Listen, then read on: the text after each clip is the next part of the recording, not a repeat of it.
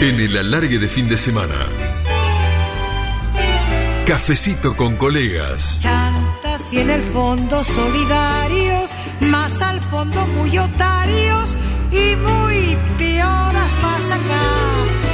Vamos, aprendamos pronto el tomo de asumirnos como somos o no somos nunca más.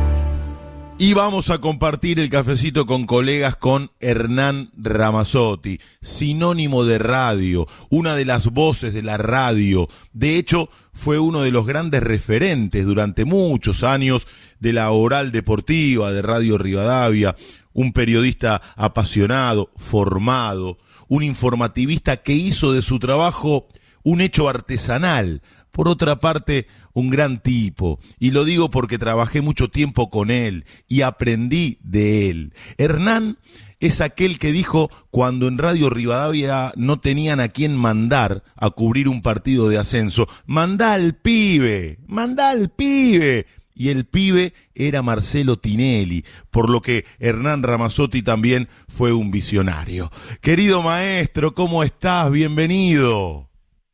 ¿Cómo te va, Leo? Un abrazo muy grande en este reencuentro, aunque sea radial, ¿no? Porque evidentemente vos decías recién que esas charlas que teníamos, sobre todo en el 60 que iba a San Isidro, vos te acordás, ¿no? Uy, cuando íbamos ahí ESPN Radio en Rivadavia, qué viajes, ¿no? Y cuántas charlas, eso es verdad. Qué lindo volver a escucharte en la radio, Hernán, qué lindo. Bueno, gracias, Leo. Eh, te agradezco muchísimo, eh, la verdad que es un placer charlar con vos y escucho tu programa, un buen programa para esta noche de sábado. La verdad te lo digo de corazón. Vos sos muy del café con amigos, ¿no? Eh, sí, bueno, ahora es dificultoso, pero sí, sí, sí, de tomar, de ir a tomar café. Es más, eh, yo paraba cuando era pibe en un café de Alberti y José María Moreno, el Café Dos Avenidas, que hoy no está más. Pero bueno, sí, sí, será también por la edad, viste, ya uno está grande y he parado en café, sí, de tomar café, sí, sí. Hemos compartido tantos y tantos cafés en Caballito, antes de las transmisiones, en aquel momento en Radio Rivadavia, después de las transmisiones. Hemos hablado de la vida, del periodismo, por supuesto, que es parte vital de nuestra vida. En un ratito vamos a comenzar, Hernán, a recorrer tu historia. Hay un montón de amigos que te admiran, que te quieren, que están escuchando. En un ratito vamos a nombrarlos a todos aquellos que nos están escuchando y que están tan contentos de escucharte.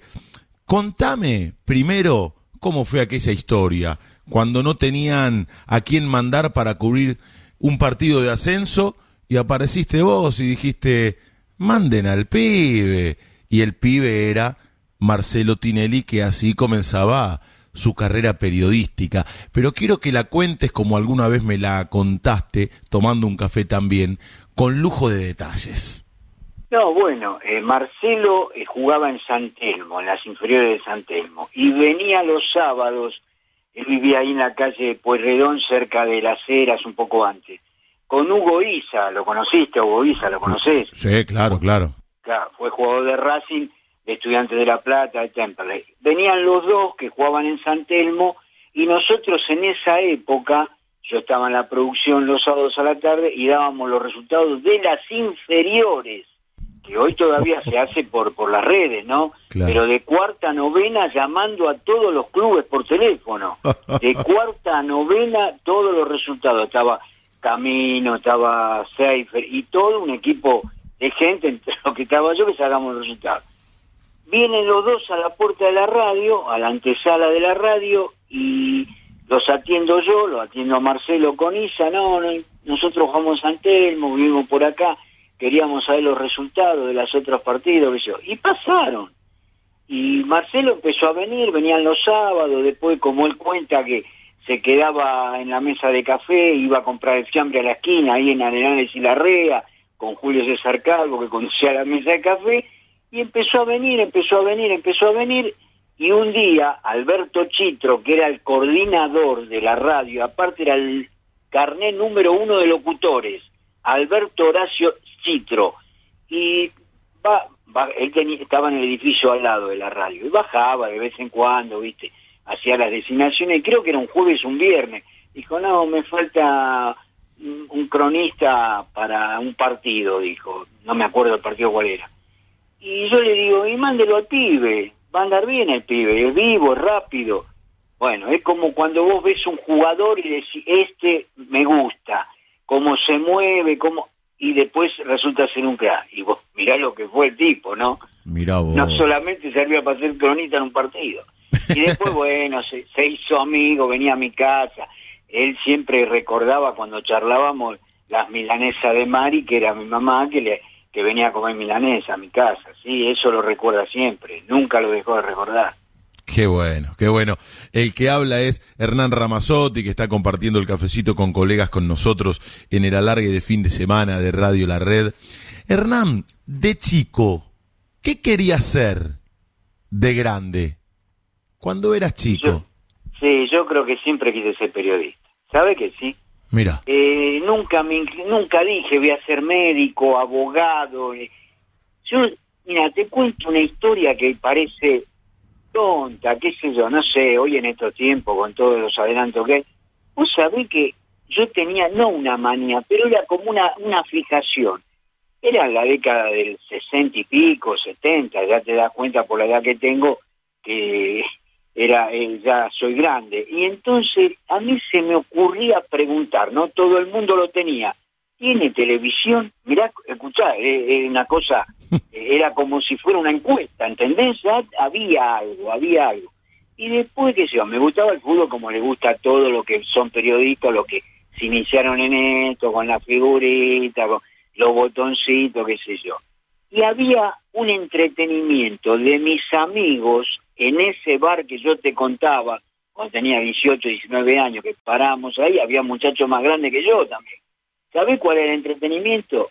El segundo nombre de los jugadores. ¿Y quién se lo daba? Acá el amigo. Por ejemplo, Babington, Carlos Alberto, Filiol, Ubaldo Matildo, eh, Potente, Osvaldo Rubén Potente. ¿Entendés cómo era la historia? mira, eso es muy de relator. Decímelo a mí por vos, ¿no? Evidentemente. Pero escúchame, está bien, querías ser periodista, pero dentro de ese sueño, ¿estaba también el de ser relator cuando eras pibe? No, no, no, relator no. Ah, Relator no. Nunca pensé en ser relator. mira, Pensé en eh, pensé que me gustaba esto, compraba toda la revista, goles, codes deportiva, el gráfico. Yo el primer gráfico que compré yo, el primer gráfico que fue en un puesto de primera junta que vos lo debés conocer ahí frente a la estación de primera junta por Centenera, claro. venía, claro, venía la foto de San Filipo, escuchá lo que te digo, con los globos amarillos y azules, que era el pase de San Filipo a Boca. Ese fue el primer gráfico que yo compré. Y después, viste, Eso fue en el sesenta y pico. claro, 63, 64, 62, 63. Claro. Y después era cliente, pero de cabeza, de cajón en el Parque Rivadavia a comprar gráficos viejos. Y te, te digo que tengo mucho encuadernado, muchos. Qué reliquia. mundo, mun- mundo deportivo. No, sí. Y tengo un diario, tengo un diario, que en esa época se llamaba El Campeón.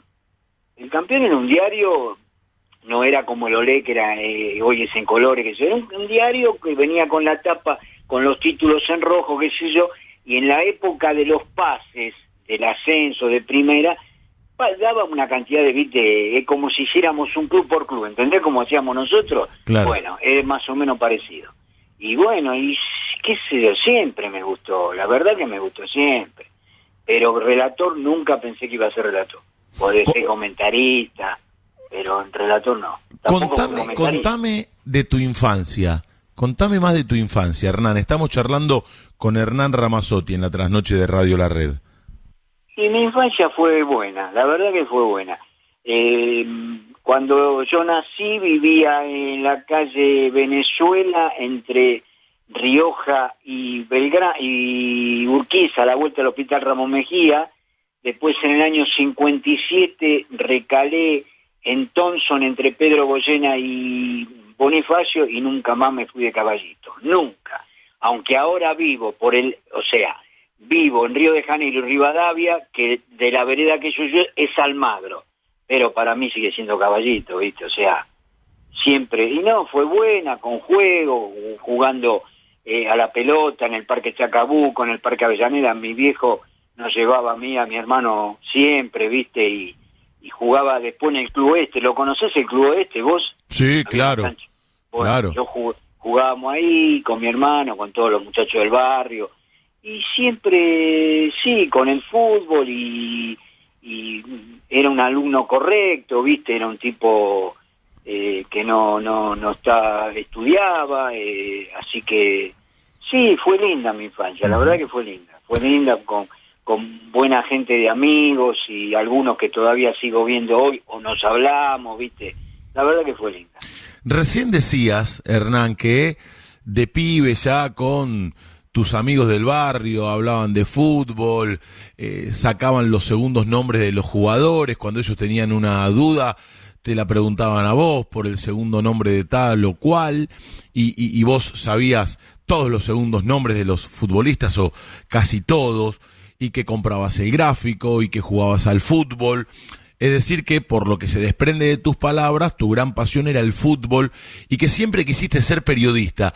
Pero ¿en qué momento claramente descubriste que eso era lo que querías para tu futuro, que querías ser periodista deportivo? ¿Hubo un momento, tal vez fueron varios? No, no, no sé si hubo un momento, no, la verdad que no, no te puedo decir, sí, yo voy a ser, creo que en algún momento de pibe habré dicho, de chico habré dicho, sí, quiero ser periodista, pero no, no, no lo tenía, o sea, no era una cosa que, pero tampoco quería ser médico, abogado, no sé, eh, no sé cómo decirte. Eh, lo que pasa es que el fútbol estuvo como siempre ligado a mí, ¿viste? Más allá de jugarlo, de, de tener un viejo, un papá que era futbolero, hincha de ¿viste? Eh, tíos que, que también eran futboleros, ¿viste? Que me llevaban a la cancha de ferro eh, que mi primo jugó en Argentino Junior en las inferiores. O sea, ya había una cosa, viste, como que eh, eh, subyacía eh, por ahí abajo el fútbol, viste. Eh, era, por ejemplo, mi, mi familia por parte de mi mamá tenía una tintorería en el 11. Y en el año que vinieron los brasileños a Boca, Paulo de Valentín, Aire Moray, Almir, Dino Sani, los tipos manda, escuchá lo que te digo, mandaban los uniformes, saco y pantalón de boca a limpiar a la tintorería. Y yo iba a entregarle los trajes. No. Un día me atendió Valentín. Ellos No vivían en Urquiza. puedo creer. Urquiza ¿Eh? No te puedo creer. Sí, te- créemelo que la verdad, me atendió Paulo de Valentín. Ellos vivían en Urquiza 56, Urquiza y Rivadavia. Ahí habían venido, se decía, qué sé yo, que era de Armando o que lo de, había algún departamento que Armando era el presidente de Boca Claro. que, le- que les daba a los jugadores. Bueno, eh, a mí un día me atendió Paulo Valentín y le entregué el, el, el- conjunto, el, el eh, uniforme de Boca. En ese momento usaban saco y pantalón, ¿viste? Valentín que, que- fútbol, a- Que se transformó Ah, en un ídolo de boca después. Pablo de Valentín, y sí, lógico. Yo era chico también, pero ya era, era, Valentín era Valentín, ¿viste? Y Claro. yo ya lo, conocí, lo conocía. O sea, ya había algo, ¿entendés? Sí, Entonces, sí, sí. se desencadena un día que mi viejo, mi viejo eh, había nacido, vivían eh, cuando era joven, cuando era soltero en el 11, ahí donde, en, en Rioja y, y Rivadavia. Y tenía un amigo del barrio de toda la vida que le decían Benini porque era parecido a Benini, que era hoy diríamos mediocampista, volante, en ese tiempo se decía centrojá. Era un centrojá de River de la década del 50 que jugaba con Carrizo, eh, eh, Alfredo Pérez, etcétera, etcétera. Y un día se lo encuentra, era Alberto Ferrer, locutor de la Oral Deportiva. Dice, no, mi pibe le gusta, viste, yo veo que le gusta, qué sé yo, tiene inquietudes, qué sé yo. Dice, bueno, mira, yo me voy de vacaciones.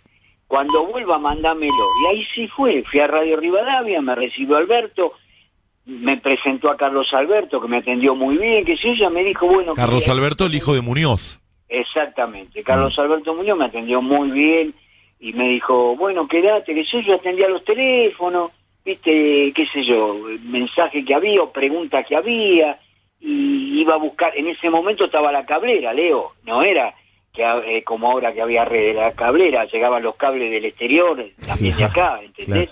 Contame, contame quiénes yo- trabajaban en ese momento cuando vos te sumaste de pibe en la oral bueno. deportiva de Radio Rivadavia. No, ya estaba Sabatarelli, estaba eh, García Blanco, estaba... Estaban todos, Jorge Bullrich, estaba José Caldé, Pedro Valdés, eh, Horacio de Bonis, Carlos Alberto, no, ya estaban todos, viste, estaban todos. Qué selección, Ya, ¿eh? Y sí, bueno, eh, eh, fueron eh, Julio César Calvo, Beto González, Beto González, bueno, yo, yo hice, yo, eh, escúchame, fui cronista, eh, fui vestuarista, hice AFA con Beto González, con el recordado Oscar Miletti, con Carlito Menéndez, un tipo sensacional, extraordinario que a mí me dio eh, siempre la posibilidad de, cuando él quedó como gerente, que se fue Roberto Ayala a la 990 y me dice, vos querés hacer estudios centrales y ahí empecé a hacer estudios centrales. Había hecho algunas veces comunión reemplazando al cabezón, viste, Ah, pero Sala. pocas veces. Sí, claro, a Roberto Ayala. ¿Cuántos años tenías cuando entraste? y alrededor de 20 y pico, no me acuerdo exactamente, era mediados del 70, ¿viste? Pero al principio yo era un cronista, ¿viste? Iba a la Claro. cancha de ascenso, primera vez, primera, sí, primera vez, en su mayoría primera vez, talleres, defensores, eh, tigre, eh, a todas las canchas del ascenso. Después empecé, lo primero que hice al aire fue la información del PRODE. ¿Vos te acordás cuando estaba el PRODE? Sí, claro, se paralizaba el país, estaban todos pendientes. Bueno, venían los resultados que daba la Lotería Nacional y yo pasaba los resultados al aire. Partido Eso fue lo 1, primero que- 2, 3. No, no, no, los resultados, los ganadores. Ah, Los ah, ganadores. ah, ah. 13 boletas con tanta, eh, etcétera. Mirá etcétera. Eso, vos. lo primero que hice. Después iba a la cancha, no salía al aire, como cuentan todos más o menos de, de la edad mía como era, ibas a un partido, el partido iba 3 a 0, y cuando volvía del teléfono estaban 5 a 2, ¿viste? Claro, ¿Entendés? claro. Contame cómo era el trato con esos monstruos del periodismo, porque hoy, para darte un ejemplo, entra un pibe a Radio La Red eh, con toda la expectativa y se lo cruza a Gustavo López, que es el líder de la tira y, y la cabeza del grupo, y le dice, ¿qué haces, loco? ¿Cómo estás, vieja? Con total desparpajo, porque es esa la época que se vive y ese es el trato. ¿Cómo era en tu época? ¿Cómo los No, tratabas bueno, a Sabatarelli, no, no, García Blanco, José María Muñoz? No, sí. A ver, Muñoz eh, en ese momento yo no lo ve, no lo veía ta- tan cerca en el sentido, viste, que, que yo no estaba mucho en la oral, ¿entendés? Claro, claro. Pero el trato era de respeto, era... eh, ¿Los tuteabas? ¿Cómo? ¿Los tuteabas? Algunos sí. Sí, a Dante sí, a, a Julio César Calvo también, a Muñoz de usted. Pero a los demás, de, sí, nada, bueno. Carlos Alberto tampoco había tanta diferencia conmigo, Claro. Carlito Menéndez. Claro. Horacio de usted, a Horacio de usted, a Horacio de usted. Pero, eh, no, bueno, después llegó Macaca, ¿viste? Sí, pero el trato no es... A ver, yo no sé, eh, siempre man- se eh, man- pero lo que pasa a lo mejor, te quiero decir esto, a lo mejor, como vos decís de Gustavo López, hay una más hay una cercanía más de edad, ¿entendés lo que yo te quiero decir? Eh, a ver, a lo mejor ellos cuando ellos Pero eran más eh, dije grandes, Gustavo por dar el ejemplo de la radio en la que trabajamos nosotros, pero en cualquier ámbito de laburo dentro del periodismo, cualquier pibe que se sume a, a cualquier proyecto lo hace con total naturalidad y trata al que está en la cabeza de ese grupo como si fuera un par. Pero no es por falta de respeto, no, es otra no, época, por eso te preguntaba cómo era cuando vos porque- te sumaste no, a los esa- medios. esa época era distinta a esta, lógicamente. Por eso. O sea, ni mejor ni peor, era la- con lo que se estilaba en esa época. Hoy quizás esté bien. Vos cuando estabas con Enrique, no le decía de usted a Enrique, Claro. era casi un par nuestro, ¿entendés? Porque era Claro. eh, por la edad, etcétera, etcétera. Y, pero bueno, era la época, según las épocas, es así, eso es verdad. Sí, o sea, sí. hoy es, es distinto, ¿viste? Hay otra, hay otra, eh, el pibe de hoy es muy, muy, o sea, ¿cómo te puedo decir? Muy despierto, muy de investigar, de, de buscar, ¿viste? Y a lo mejor en esa época la mía era distinto. Son eh, distintas épocas, ni mejores ni peores. Ah, Para algunos será mejor eso, para otros mejor lo de hoy, pero bueno, eran otras épocas. Mucha gente que se suma a este cafecito con colegas, con Hernán Ramazotti, que estamos compartiendo en la noche profunda de Radio La Red. Te quiere tanto la gente, no descubro nada, pero siempre es bueno eh, que- contarlo porque Es bueno en estos momentos es que la muy merecido, es muy merecido. Eh, Seba Drumlayer escribe en Twitter, dice Hernán Ramazotti es un prócer radial. Omar Cuello también agradece por esta charla. Omar trabajó contigo. Eh, Omarcito, gran pibe, hi- hincha de Newell, Omar. Eh, Ah, bielcista sí, no. a morir además. Sí, bueno, yo lo que te quiero decir es esto, con todos los muchachos jóvenes que, que desfilaron, que se Omar Cuello, Carbone, Pierre Manrique, que vos lo tuviste, lo tuviste ahí también a Pierre, ¿no? Sí, me siguió. Lo tuve en Rivadavia y después Ah, bueno, yo fui a la red y al ratito no sé. apareció él. Sebastián Ceruti, todos los pibes. Uno siempre trató de, de, de, de darle, lo de, qué sé yo, una, una palabra de, de bien, viste, de alentar, de, de, de decirle, me parece que esto es así. Por eso, eh, yo siempre digo esto, eh, cuando uno, eh, yo no, no, no fui jefe ni tuve a cargo nada, pero uno a veces con una palabra consigue lo que no se puede conseguir a lo mejor con otras cosas. ¿Vos me entendés lo que te quiero decir? Sí, claro, claro. Con una palabra, ¿viste? Eh, eh, reconozco que hay gente que es más complicada que otra, eso va con el, el- la génesis de cada persona, ¿viste? Pero bueno, a veces con una palabra se pueden conseguir cosas. Mm. ¿Sabes Un abrazo está- grande, Omar. ¿Sabes quién está escuchando también y te manda un gran saludo? Dice Hernán es una gran persona. Roberto Rinaldi, hablando de hombres de radio. El Claro, flaco Roberto. Rinaldi. Y Roberto, Roberto, después, de- cuando yo todavía era eh, cronista, después entra Roberto, sí, para hacer estudios centrales, creo con, con Ayala. Gran, eh, sí, fuimos muy, muy compañeros con el flaco, muy compañeros, la verdad que sí. Carla Jacuzzi. Ojalá todos tuvieran la posibilidad de conocerlo a Hernán. Les juro que es de las mejores personas que conocí en mi vida. Carla mi sobrina. Claro, y eso Es que el día que lo conocí me revolvió con un sobre. Es verdad. ¿Vos querés que te cuente la historia? Sí, claro, dice, es el padrino de Hernán Sisto, aclara Carla, y mi tío por elección, Hernán Sisto, querido claro, colega también. tío, no, la, la de Sisto es genial. Esas cosas que te gustan a vos. ¿Eh? Eh, eh, un día yo tenía unas credenciales para Hernán que me habían dado. Me hace reír. eh. Yo ver. me acuerdo de cosas. ¿Sabés con quién hablé hoy? Con tu amigo, mi hermano, Eduardo. ¿Cuál de Uh. los dos relata más partido el fin de semana? Porque El es una puja entre los dos, ¿no? El polaco Caimi, otro que me dijo, qué buena iniciativa esta Me- de charlar con. Hernán. Sí, me dijo que iba a escuchar. El polaco es una cosa. El polaco escucha todo, escucha todo, es como vos, el polaco escucha todo, todo el tiempo. ¿Sabés lo que le dije hoy? ¿Cuántos partidos relata por fin de semana? ¿Por qué no parás un poco? Y se vuelve loco, ¿viste? Ah, el polaco es lo más grande que hay. Bueno, la de Carla es así. Y está escuchando Sí, Sisto también, ¿eh? Porque me acaba de escribir Hernán. al WhatsApp, Grande, Hernán. Sisto. Un beso grande a Hernana, a los mellizos, a Mateo y a, y a Joaquín. Eh, así que, no, Hernán es como si fuera mi hijo. ¿Qué quieres que te diga? ¿A cuánta gente Sí. que estamos haciendo trasnochar, eh? Uh. ¿Eh? No duerme nadie hoy. Te están escuchando todos a vos, Hernán. medio triste a Palmer hoy. La verdad que lo, eh, yo... le- Sí. ¿Qué hacemos con Ferro? Palmer pregunta... Eh, es preocupante, ¿no? ¿Qué Qué pasa con. Ferro? Te cuento la de Carla. Y Dale, tuvo contame la de Carla y el 13 sobre. jugadores con COVID tuvo hoy. Sí, es verdad eso. Eh, sí. No, igual de todas maneras, no sé, algo va a pasar. No venía bien. Bueno, Bueno, dale. eh, Carla viene en un día con Hernán, acá a la puerta de mi casa, buscó una credencial que yo tenía para Hernán. Y por hacerle una broma, ¿viste? Yo le tiro la- las credenciales y le pego a Hernán en la cabeza y casi le pego a ella, ¿viste? Entonces, le pregunta a ella, ¿dónde vivís? No la conocía, la primera que la veía, ¿dónde vivís? En Quilmes.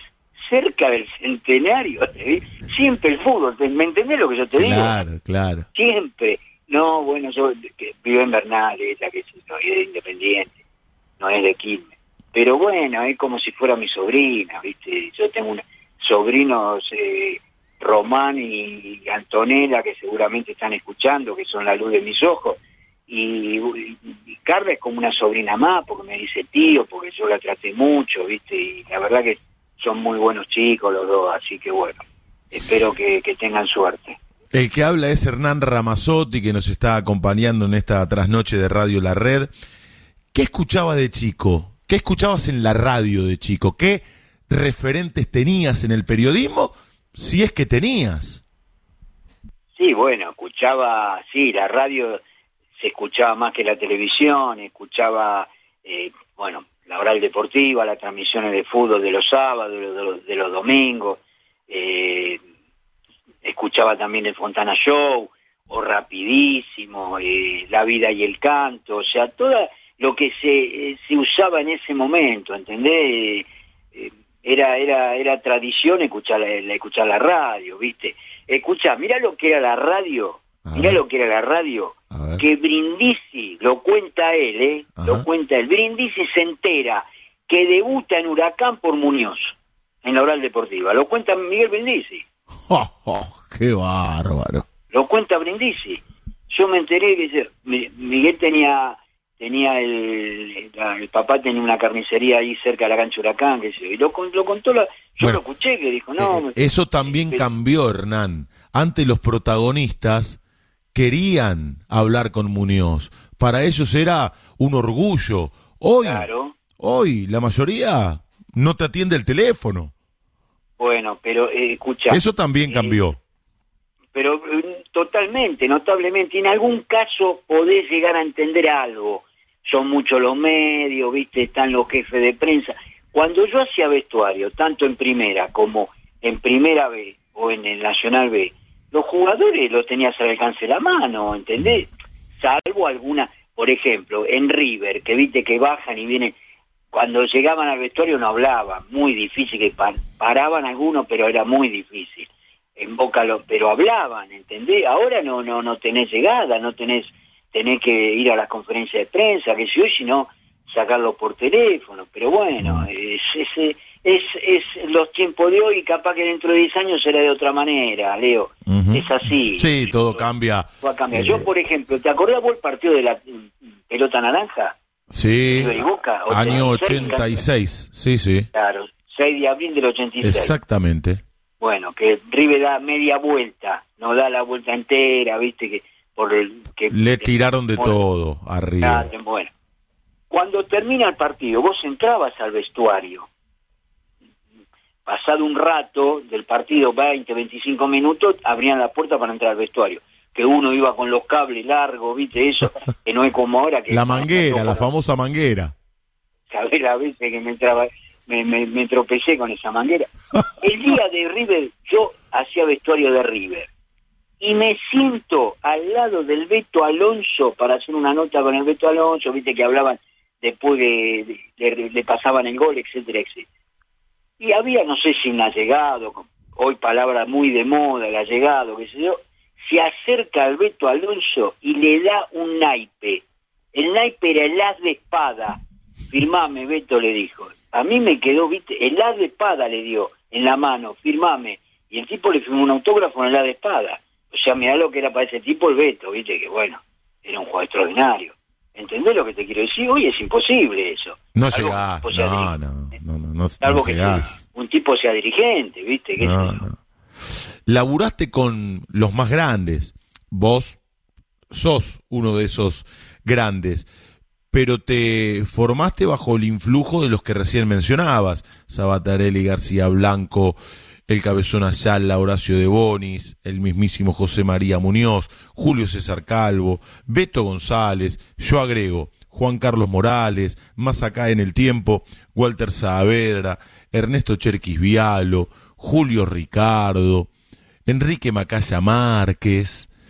¿Qué fuiste incorporando de ellos? ¿De qué manera incidieron en tu crecimiento profesional, Hernán?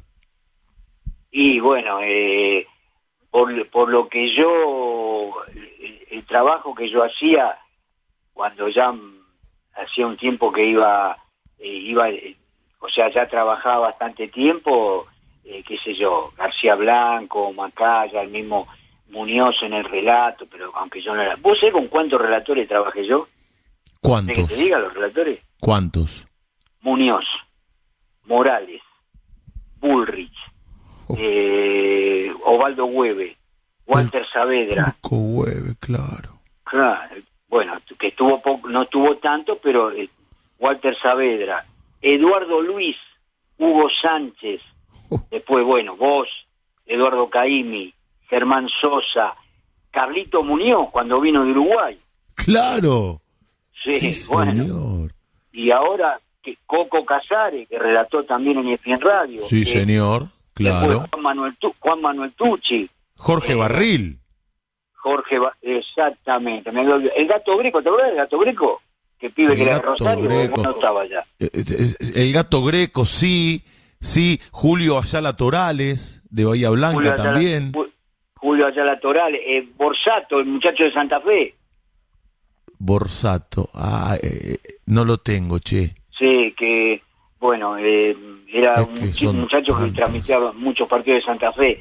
No, bueno, la cantidad de relatores fue impresionante. Pero hay tres o cuatro más allá de Muñoz.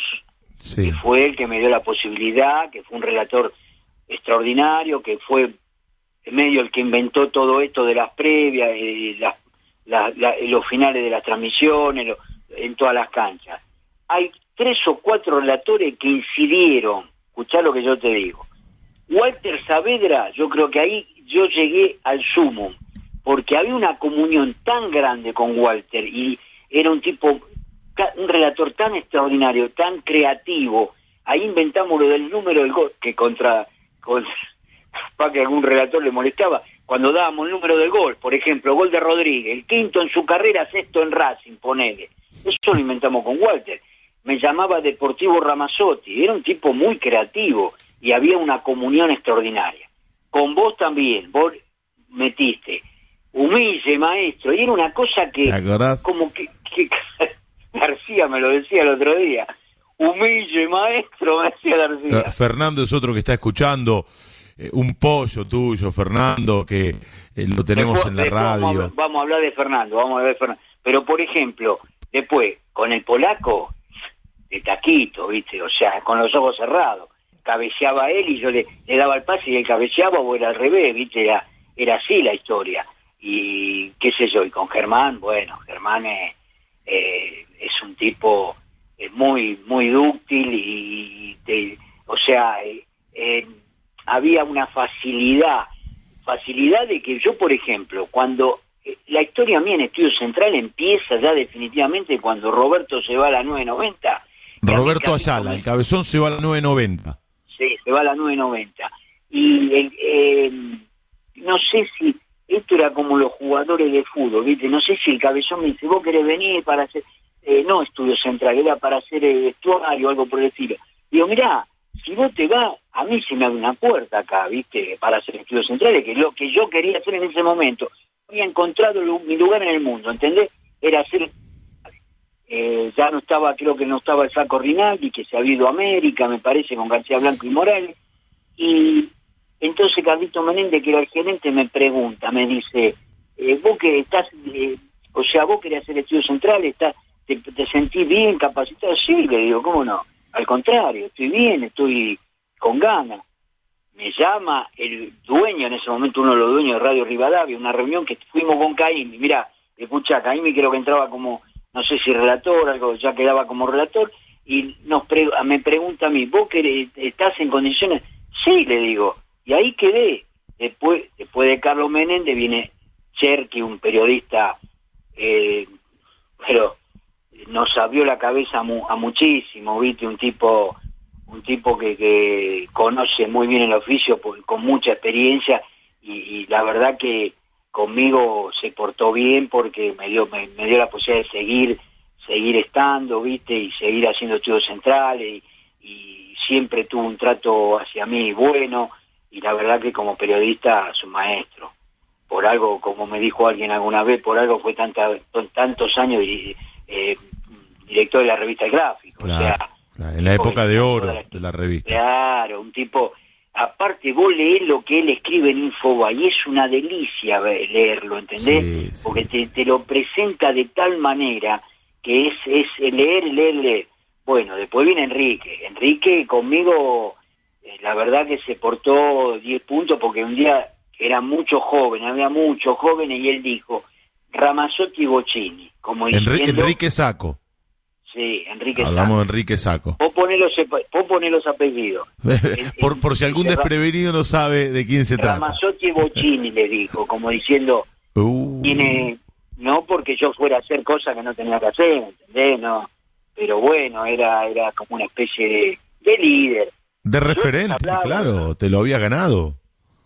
Y yo les hablaba a los chicos y había chicos que te escuchaban, viste, que, eh, la verdad que no puedo, no puedo dejar de decir que todos fueron muy buenos, todos los compañeros que tuve, desde los primeros en Radio Rivadavia hasta los últimos en en Radio, les agradezco a todos porque capaz que alguno me agradece a mí, yo les agradezco a todos porque todos fueron conmigo extraordinarios. Y, este, y tengo algunos que son no a mí, compañero amigo, como el caso de Néstor Centra, de, Polaco Caimi, eh, del chico Juan, Juan Pablo Paterniti, que hablamos siempre, que siempre escucha lo que yo le digo, así que yo la verdad que estoy contento. Lamentablemente esta, esta eh, pandemia me paró, porque yo podía haber, una vez que terminó lo de tiempo, podía haber seguido haciendo algo, ¿viste? Pero bueno. ¿Estás con ganas, Hernán? Sí, pero tampoco se puede arriesgar, Leo. No digo, cuando termine esto, ¿estás con ganas de volver a la radio? No, no tanto como antes, ¿viste? Ya uno tiene cierta experiencia y cierta edad para no hacer tantas cosas, ¿viste? Pero bueno, vamos a ver. Primero ahora hay que salir de esta, que es muy difícil, digo. Muy ¿Ya te vacunaste, Hernán? No, todavía no. No, no, todavía no me llegó... Sos joven igual, ¿cuántos, cuántos tenés? 69.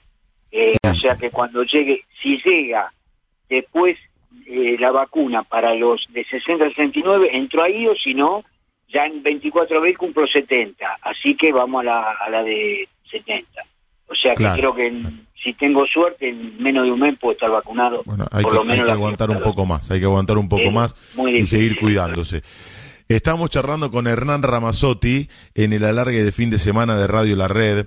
Le mando un gran abrazo a Silvio Maverino, que es un crack, un digno continuador de lo que vos eh, eh, hacías de manera artesanal y que seguís haciendo, aunque circunstancialmente estés sin laburo. Silvio escribe en Twitter y dice, qué bueno escuchar al gran Hernán Ramazzotti en Radio La Red.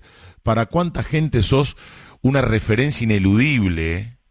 Qué bueno. bueno. Toma Begol no lo conozco personalmente, pero eh, lo leo, lo, lo, lo, he seguido, la verdad que es un pibe que tiene mucha información, que, que se, se preocupa mucho por... Hay muchos buenos. Eh, eh, empezando por Fernando, que Fernando no es una promesa, Fernando es una realidad, es un tipo que, que, o sea, tiene, Fernando García, tiene una capacidad extraordinaria, ¿viste? Por algo enseguida tuvo la red, ¿entendés? Entonces es un tipo que, que es de, de, una de una calidad como persona y como periodista extraordinaria.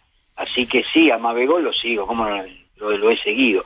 Pero a uno siempre le queda eso, ¿entendés? Siempre, porque uno siempre está pensando, yo anoto en mi computadora, qué sé yo. Pero, por ejemplo, eh, uno aprendió también de grandes maestros, eh, qué sé yo.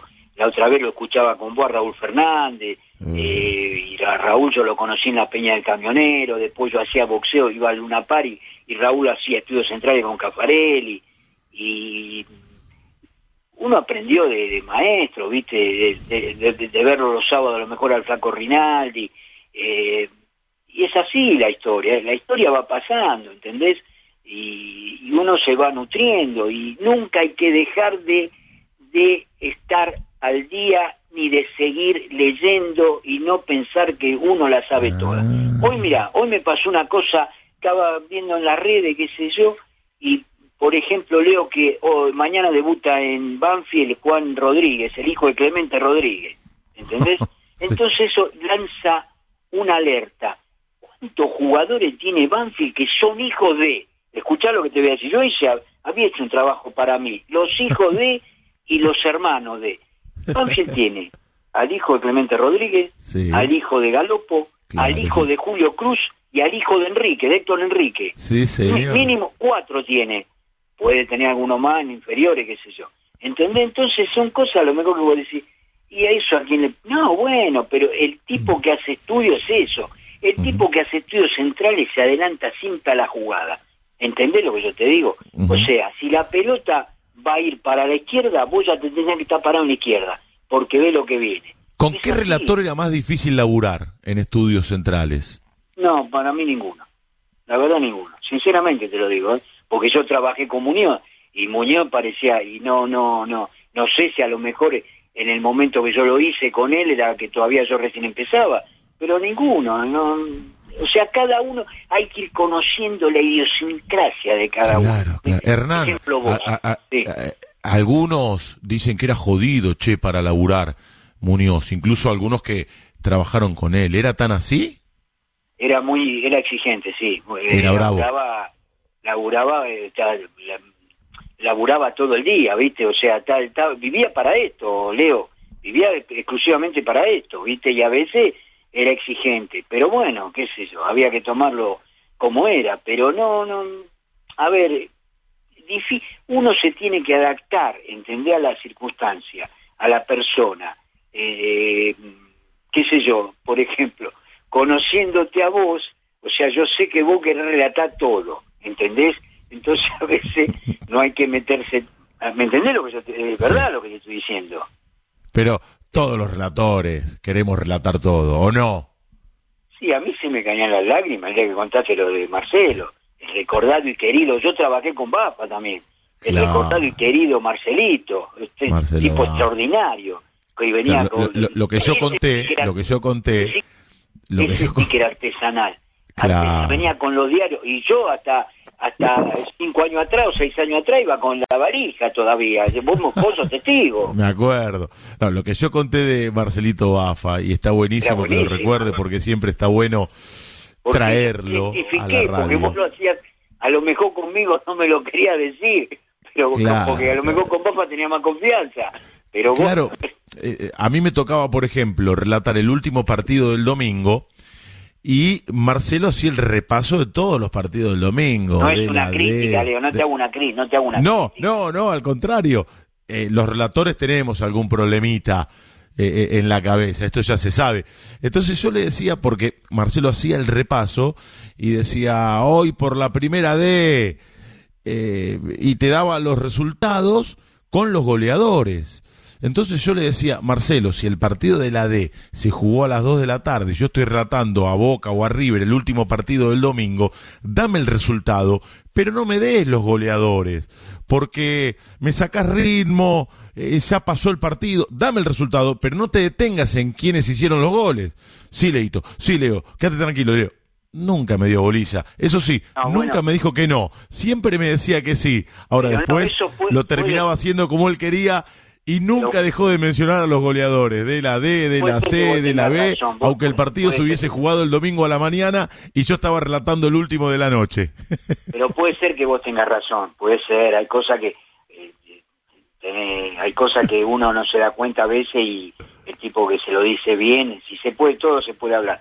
Yo tengo tuya dos, la de Bafa que contaste, y lo que es peor es que lo creo, te das cuenta, el día que contaste lo, es desopilante lo que te quería tirar Riachuelo. ¿Es verdad eso que te agarró? Vacaciones? Ay, sí, sí, porque No, eh, eh, eh, erré el autor del gol.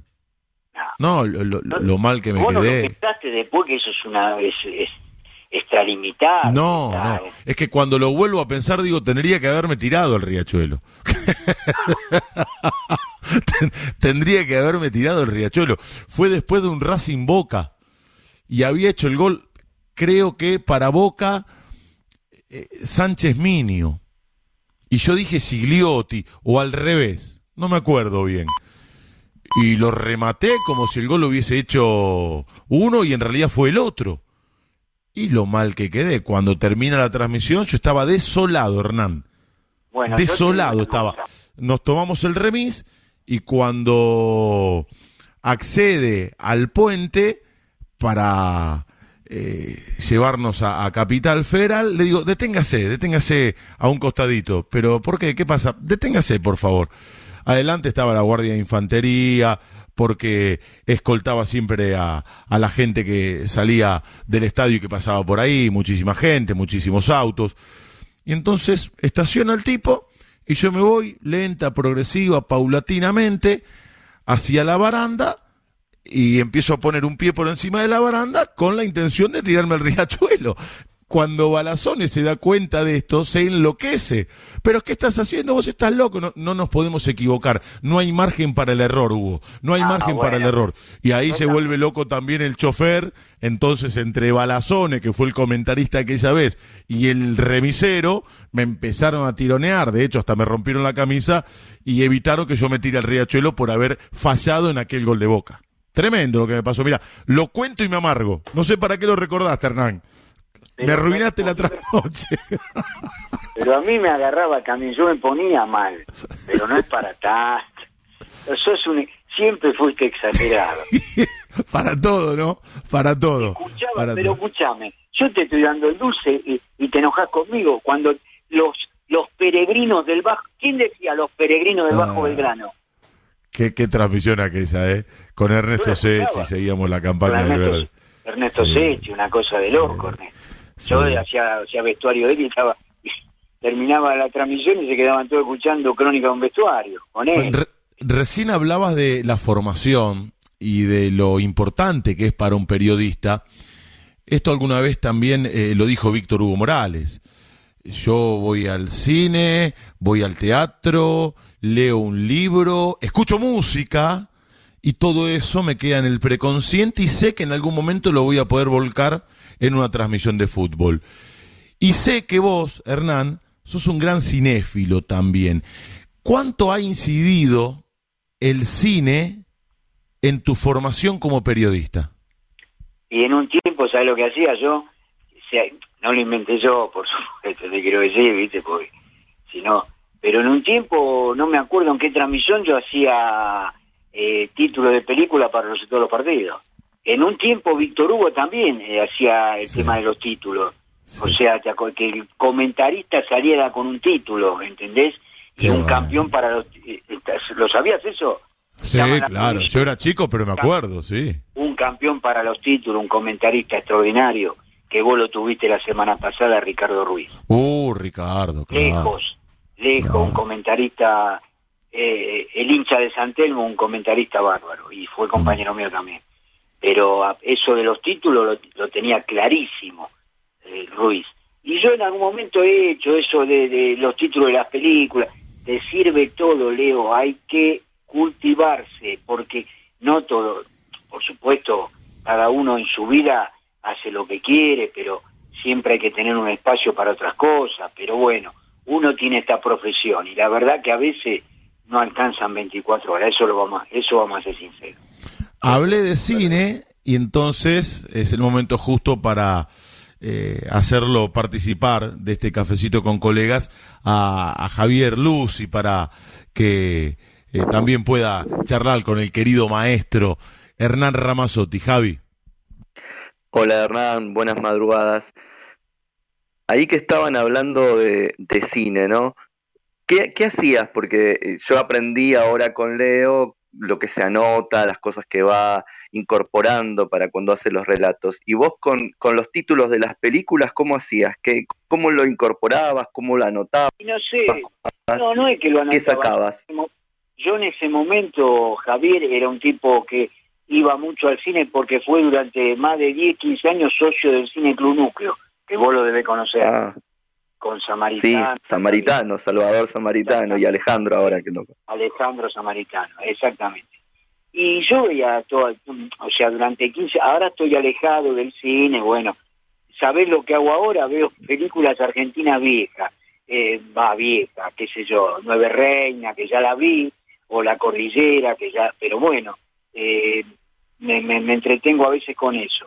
Y por ejemplo, un ejemplo, a ver, un partido que ponele que un equipo local necesita ganar y no gana, y qué sé yo, y no sé, se le busca el título por eso, o buscar alguna cosa que esté relacionada, viste, no, no, en este momento no, no me acuerdo, viste, pero era, era eso, nada más, y escúchame, creo que en alguna revista de la década del 70 se hacía eso, en la revista deportiva ponían el título, no me acuerdo en qué revista, no sé si era goles, que ponían el título de una película y ponían un club o un partido, ¿entendés?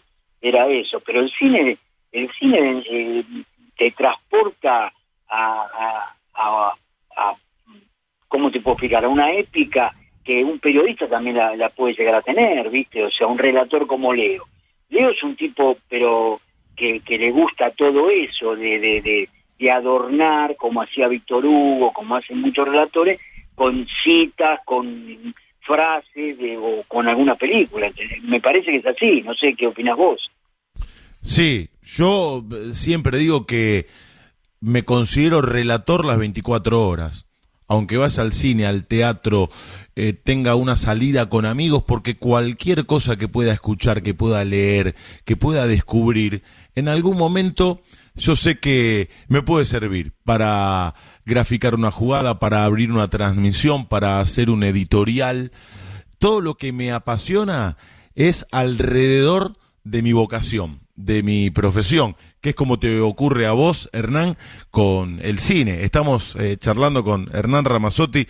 Le mando un gran abrazo a Eric Demkov, que también está escuchando.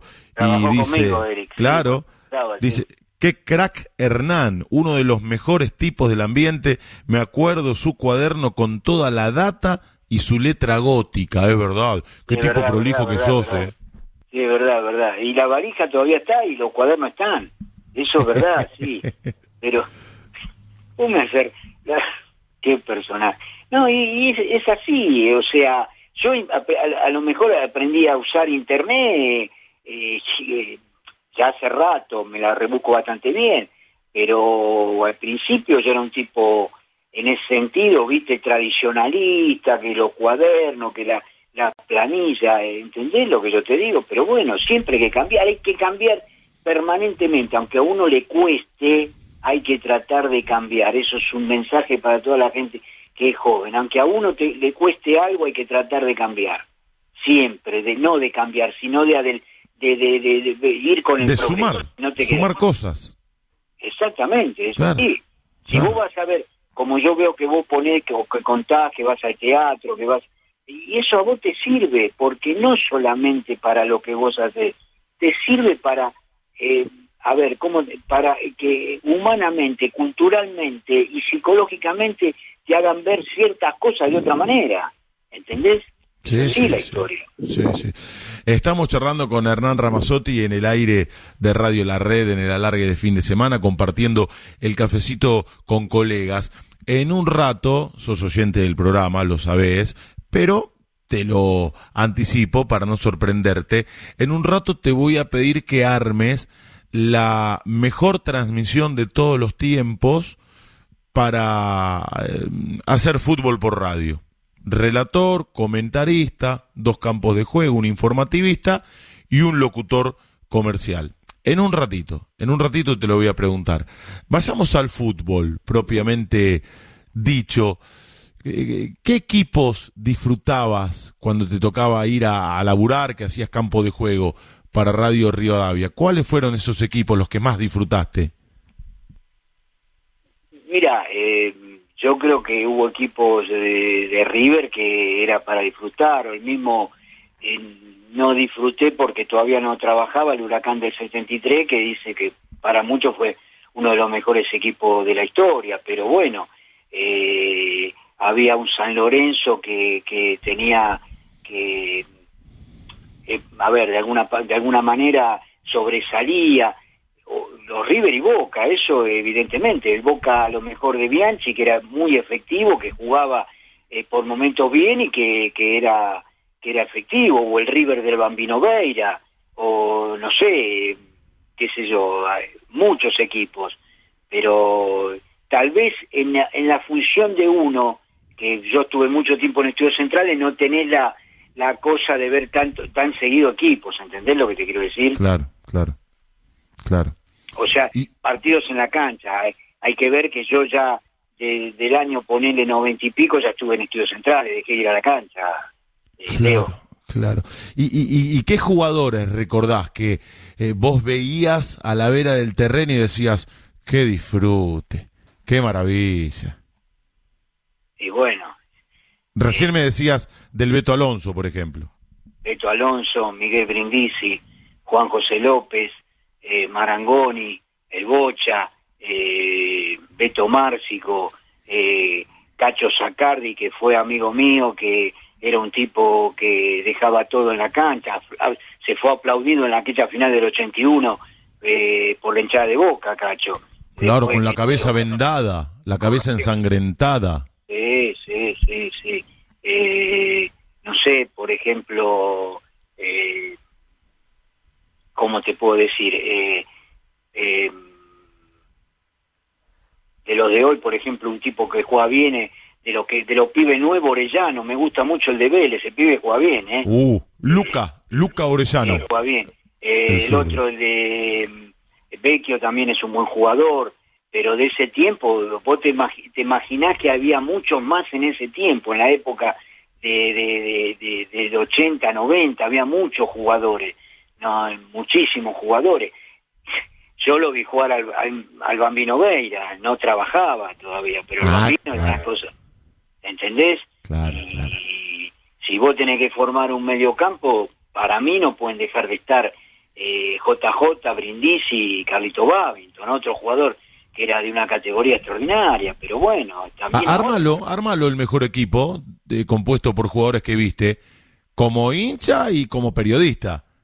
Y bueno, como, como armaría un, un filón en el arco, Sí. después eh, Perfumo, Pasarela no pueden dejar de estar, podría estar Ruggeri también, después, qué sé yo, el 3 puede ser eh, un Marzolini, un, no sé, eh, después un Marangoni, Bocini, eh, son... Para, pero a, a ver, vamos a ordenarlo. Filiol en el arco, Perfumo y Sí. Pasarela, los centrales. Eh, Marzolini por la izquierda.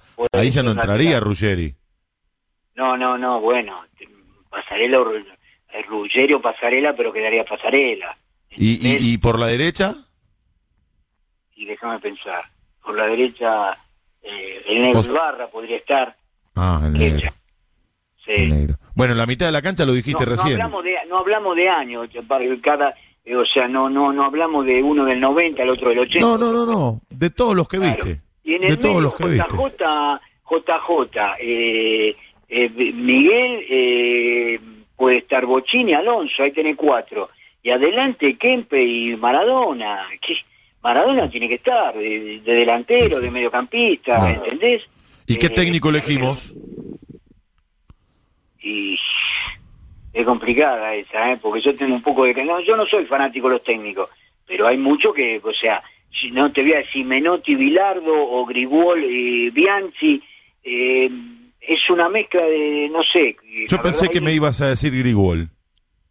Sí, yo Grigol pensé. te lo digo, sí, Grigol, sí, pero hay otros también que fueron buenos, Bianchi, Sí, eh, claro. Menotti, Bilardo, eh, qué sé yo, el Bambino Veira, Ramón Díaz, Ramón Díaz que tuvo mucho éxito en River. No es tan fácil de... Yo no soy fanático de los técnicos, ¿viste? Como uno dice, es fanático de este, no, otro, no. Qué sé yo, hay técnicos, todo, todo técnico tuvo un momento de éxito y otro momento que le- no le fue tan bien. Pero Claro. hay que reconocer que hubo técnicos muy buenos en el fútbol argentino. Por Sí. algo lo contrataban del exterior eh, hasta hace un poco tiempo atrás. Sí, sí, exacto, exacto, exacto. Estamos charlando con Hernán Ramazotti, compartiendo este cafecito con colegas en, en Radio La Red. Les agradecemos a tantos y tantos amigos que nos escriben en las redes sociales y que agradecen por esta charla, como por ejemplo Fabián, que tiene el escudo de Almagro en su cuenta de Twitter, me hace acordar a solo fútbol, hacía campo de juego, por eso dice. porque yo salía esta foto de solo fútbol, entregamos la, la Copa Solo Fútbol con Gruzman, era Claro. el director de la revista Solo Fútbol, y entregamos la Copa en el ascenso, sobre todo, también en primera, de- de- del mejor jugador de la jornada. Eso sí, Qué linda época, qué linda época.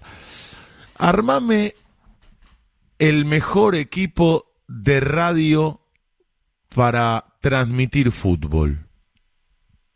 Bueno, eh, relator Muñoz, pero con la aclaración que te hice antes de los otros relatores, ¿entendés? Está bien. Bueno, eh, No necesariamente quienes trabajaron con vos, ¿eh? Podés elegir a alguien Bueno. que, que admires y no haya trabajado con vos. Y bueno, yo no trabajé, pero Víctor Hugo es uno de los más grandes, pero en este caso, Muñoz. Muñoz con Perfecto. Macaya Márquez y García Blanco, Uh, dos comentaristas extraordinarios. El gordo, ¿sabe lo que tenía García Blanco? García Blanco le hablaba al tipo que estaba en la popular alta, arriba de todo, con la portátil, claro. y el idioma era él. ¿Entendés lo que yo te digo? Sí, sí. Macaya sí, era un tipo que técnicamente extraordinario, que tácticamente te paraba el equipo, qué sé yo, cómo mo- se movían, como y después Más académico, más académico. Exacto, pero, pero el gordo era una cosa, el gordo eh, escucharlo, El gordo tenía las dos cosas. Tenía calle, barrio y literatura, Claro. Y bueno, y escucharlo al gordo con Cafarelli una noche en una pared era una cosa de loco, Uh, esa grande pelea, ¿entendés? qué bárbaro. Eh, o como la famosa frase eh, esa que decía cuando sabías vos del caballo de, de García Blanco vos que tenía un caballo de carrera y estaba- Sí, ese día no había comentado contame la historia, pero contala la historia porque está buenísima. E incluso recién un amigo me escribió por WhatsApp recordándome esa historia. Contala, contala porque está muy buena. no me acuerdo el nombre del caballo pero eh, no me acuerdo el nombre del caballo pero él tenía un caballo de carrera entonces el caballo corrió un gran premio un domingo y ese domingo no fue a comentar el partido fue a cubrir digamos a cubrir a ver la carrera de su caballo y a, a, salir al aire con Muñoz y en el medio de la carrera y en el medio del rato de Muñoz ganó el mío Muñoz ganó el mío Muñoz le dijo extraordinario ese es un momento de radio como vos decís extraordinario Pelotari, me aporta Omar Cuello, que era el nombre del caballo. Pelotari, muy bien Omarcito, veo que siempre Está atento. Está Está atento muy atento. siempre. Omarcito está atento, muy bien. Muy bien Omarcito. Está una cosa, y después... te Dos digo- campos de juego. Y dos campos de juego, te pongo dos que eran eh, más acá, pero eran buenísimos los dos. Marcelo Palacio y el Flaco Sagarzazo. Uh, Marcelo, eh, gran oyente. Ahora no tanto, porque como él tiene el programa a las A las 8 de la mañana. Cada claro, vez tiene más laburo Gonzalo Palacio, ¿no? claro, MP 910, entonces ahora nos abandona un poco más temprano, porque antes escuchaba todo el programa. Pero eh, seguramente se va a enterar y se va a poner muy contento. Claro, Marcelo laburó bastante tiempo con vos en Radio Rivadavia. Sí, sí, sí, sí, la verdad que sí, eh, un buen periodista, viste, un buen notero, ahora más integral, más periodista integral, no, la verdad que, y el flaco es River, viste, o sea, el flaco, eh, qué sé yo, eh, era, era el típico eh, vestuarista, en una palabra, hay Claro, muchos claro. buenos, nadie, no estoy sacando a ninguno ni poniendo a ninguno de más, ¿entendés lo que te quiero decir? Nah, está muy bien, aparte es un juego. Hasta acá tenemos a José María Muñoz, es el equipo ideal para transmitir fútbol por radio que está armando Hernán Ramazotti. José María Muñoz, relator, dos comentaristas, Enrique Macaya Márquez y Horacio García Blanco, y dos campos de juego, Marcelo Palacios y el flaco Rubén Sagarzazu. Nos queda por elegir un informativista y un locutor comercial. Locutor te voy a poner dos. Trabajé con muchísimo bueno. Vos laburaste con Cacho con- Fontana. Sí, pero no tan... no, eh, sí, yo hacía estudios centrales cuando Cacho volvió con... ¿Te acordás que estaba Cherky y volvió Cacho? Claro, por eso, con Walter. Era la dupla. Claro. Walter relataba y Cacho locutaba. Exactamente, sí. Exactamente, sí. Y bueno, pero Cacho es una cosa eh, extraordinaria, ¿viste? Que- es- es- ¿Qué palabra puede tener para Cacho Fontana? Una cosa eh, extraordinario, tipo, aparte el, Fontana Show es un hito de la radiofonía argentina, Sí, sí, como la vida del canto de Carrizo, Claro. ¿entendés? claro. O, sea, O el show del minuto cuando- de Guerrero Ah, Martínez. que es Or- amigo tuyo, fue amigo tuyo, Guerrero Martínez. Yo trabajé con él en Radio Rivadavia, en el programa de Mauro Viale. me ac- Me acuerdo con eh, Antonio Carrizo cuando le decía a Rinaldi los los suspendidos, los amargados, los amonestados. Ah, genial, eso era genial. Lo de Rinaldi con, con Carrizo era genial. Qué bueno. ¿Ves? Qué Y bueno. bueno, locutores dos, Orlando Ferreiro Uh, y Eduardo Marino. Con que- uh, con Eduardo laburamos, claro. bueno. Y Estudios Centrales, mi maestro, ¿viste? Yo aprendí, El cabezón. sí, porque no sé si... es- Ayala. Roberto Sí, no sé si él se puso a enseñarme. Yo lo, lo, lo seguí siempre, ¿entendés? Lo, lo, lo, lo, lo observaba y ahí me fui dando cuenta que era... Y eh, ah, es el día de hoy que, por ejemplo, Caín me dice, tenés cosas de Ayala como conte O sea, uno se va mimetizando con la persona, ¿entendés? Eh, pero vestuarista, eh, volviendo al tema, hubo mucho. Yo empecé haciendo vestuario con Saco, Enrique hacía vestuario. Después hacía vestuario el recordado Oscar Miletti. Y bueno, antes lo hacía de Boni. Pero yo con Saco, eh, famoso el día de que Saco le pone el micrófono a Pasarela con el de Castrilli. ¿Te acordás ese partido vos? Sí, sí, sí. que Pasarela eh, dijo de todo. Y después, eh, después vinieron los pibes más chicos, más jóvenes, Pierre Manrique, Sebastián Ceruti, qué sé yo. Pero bueno. Joaquín no Bruno.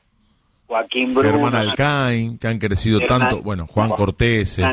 Germán- qué personaje, Germán Alcain, qué personaje. Y te estás olvidando, te estás o- olvidando del líder del sindicato de los personajes,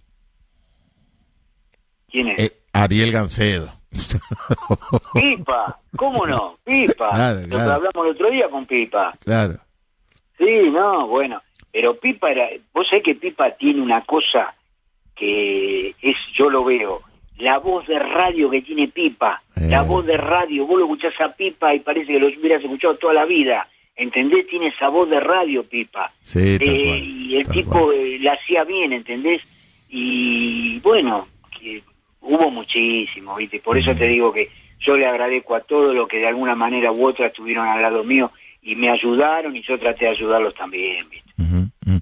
¿Qué querés que te Eh, diga? Hoy, lo que genera la radio, escucha, Mara Novisky, oyente del programa, escribe en Twitter, hola Leo, gracias por la charla con Hernán, me haces acordar a mi padre escuchando la radio con el gordo Muñoz, solo me queda decir gracias, esto genera la radio también, uno llega Sí, a, no. a diferentes lugares y esta charla hace que mucha gente se retrotraiga a momentos maravillosos de su historia, con su padre, con un amigo, con eh, un ser querido y con la radio siempre como testigo.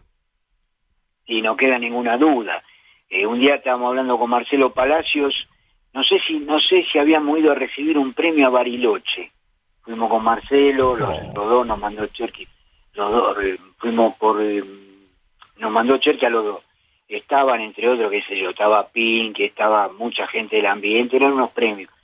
Y no sé si hicimos una excursión y, y me, me Palacio me decía, ve, te das cuenta vos capaz que estás hablando, estás diciendo gol de alguien y te está escuchando un tipo acá, que era en un lugar, eh, en- en, no sé, ponerle alejadísimo, ¿entendés? Y era verdad lo que decía. Hoy la radio llegaba, eh, o sea, la radio nunca te va a dejar de a pie, nunca, siempre la vas a tener. Cuando yo era chico había tipos que iban al cine con la radio, ¿me entendés lo que te digo? Claro. Con la radio al cine, porque querían escuchar los partidos, hoy no existe, eso no existe más, pero bueno, está bien, son cosas que igual hay que recordarlas porque existieron, y mañana y hoy existen otras cosas, y, y dentro de cinco años van a existir otras cosas, es así la historia. Pero la radio siempre está, la radio mantiene su La, ra- vigencia. la ra- la radio siempre mantiene su Mirá que tuvo que soportar el embate de los avances tecnológicos y le vienen le vienen decretando la muerte desde que apareció la televisión a Pero- comienzos de los 50 y la radio siempre está vigente, Hernán. eso como, es como Y, se multiplica, ¿no? En distintas plataformas, con Pero aplicaciones. Pero lógico, quizás no vas a hacer con la portátil, pero va con el teléfono. Claro. ¿Entendés?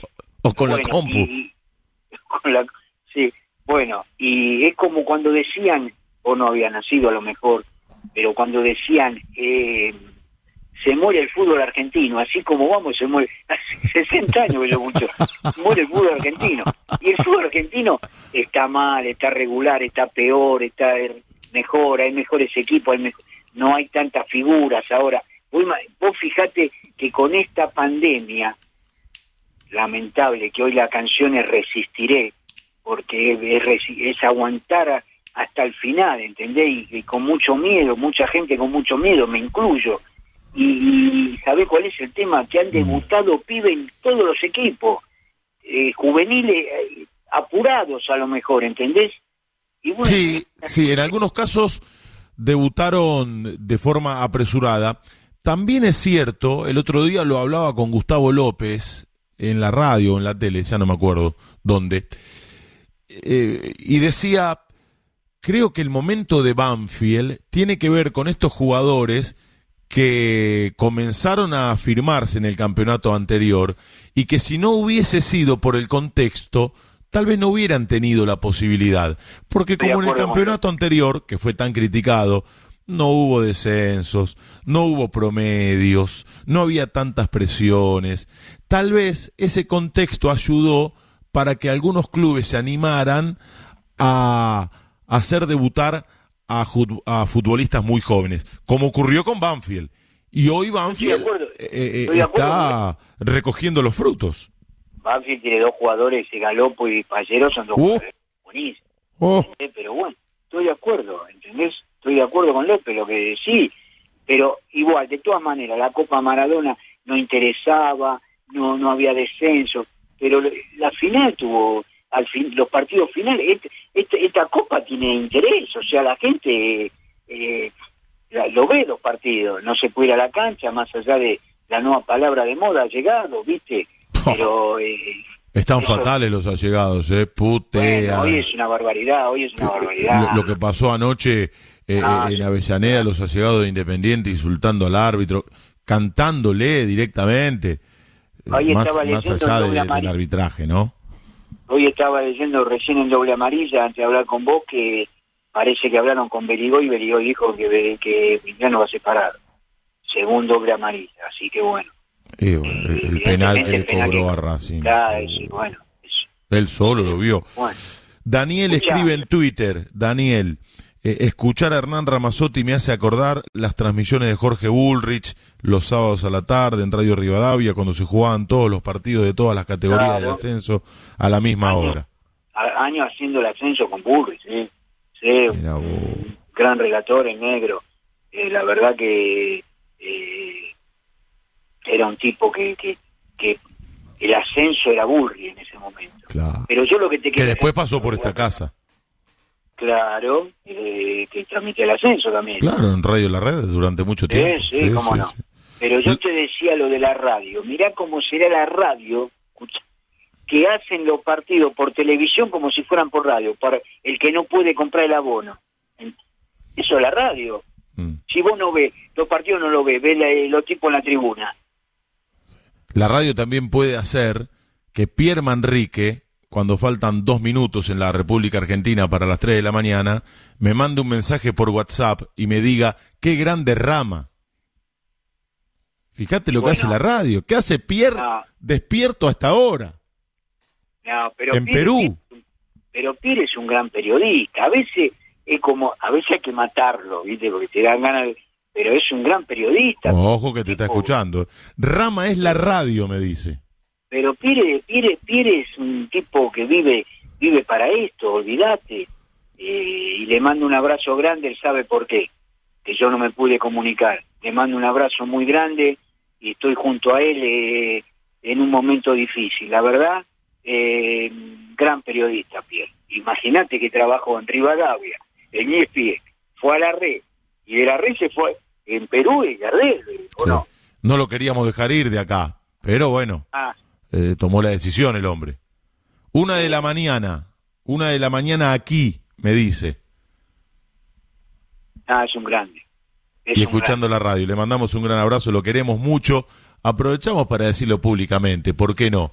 Lo queremos mucho, lo extrañamos y ciertamente un periodista de raza, Pierre Manrique, por vocación y por formación.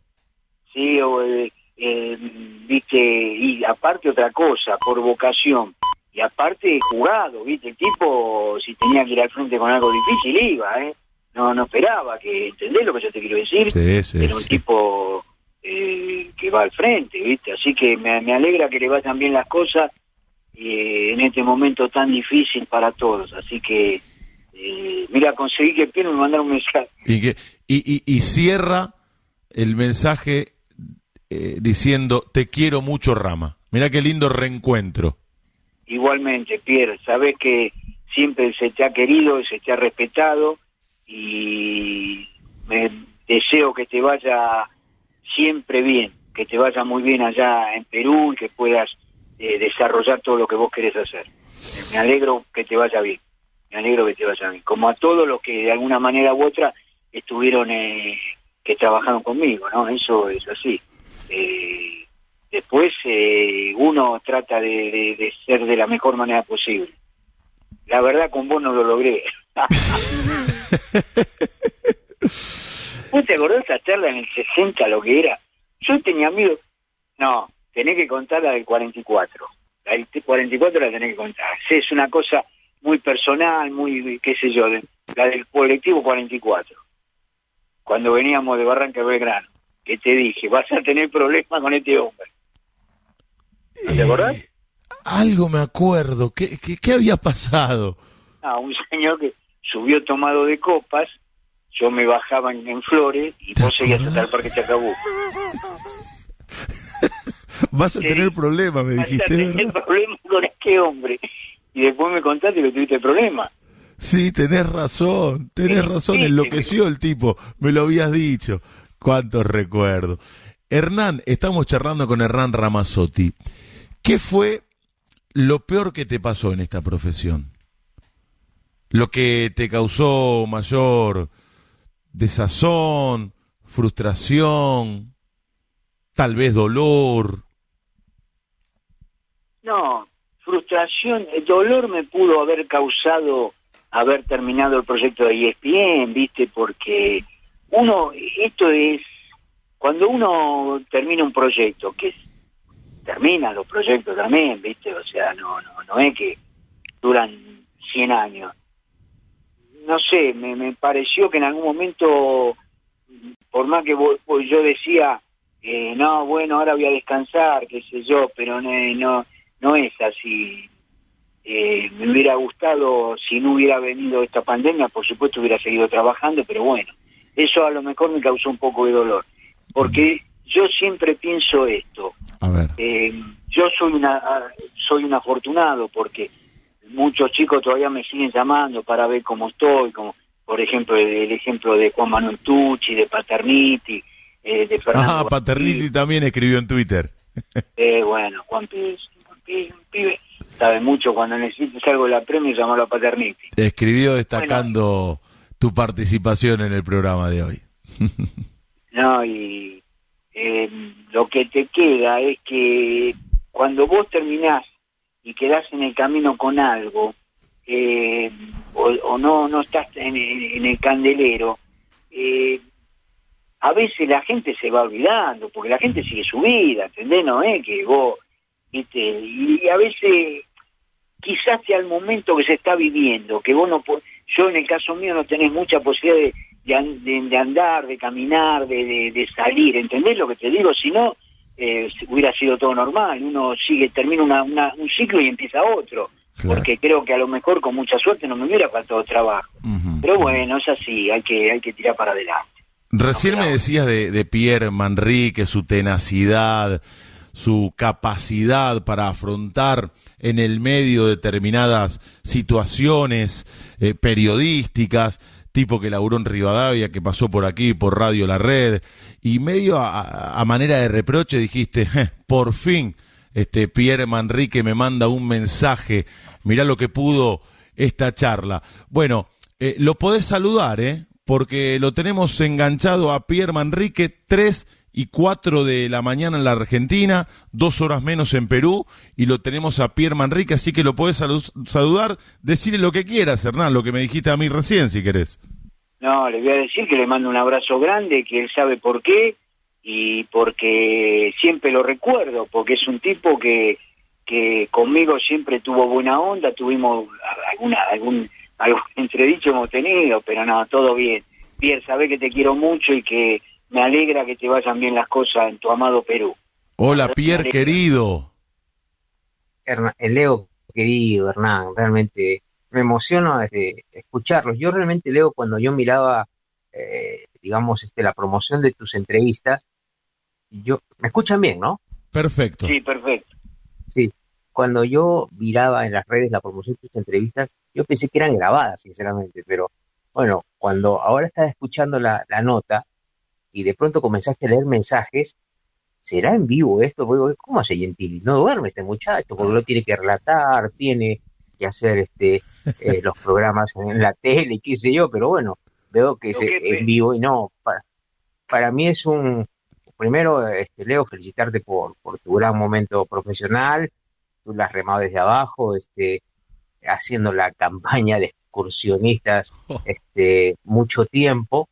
Y bueno, tienes a una catedral del periodismo ahí en, el aire, ¿no? Sea, lo queremos todos, creo que no hay manera que alguien que haya trabajado con él no tenga un sentimiento de, de agradecimiento, este, que tenga una sensación de, de, de, de, haber trabajado con un tipo muy querible y que nunca fue mezquino, siempre te enseñó y te mostró el camino sin, sin, esconderte nada. Y bueno, realmente me, emocionó mucho escucharlo a, Rama, a quien todo lo queremos mucho y, y me alegro que esté bien. Decirle que nos lo hemos traído al Chapo Bordacar de su perro querido y está aquí en Melgar. Así que bueno, este, te quería contar eso, Rama querido.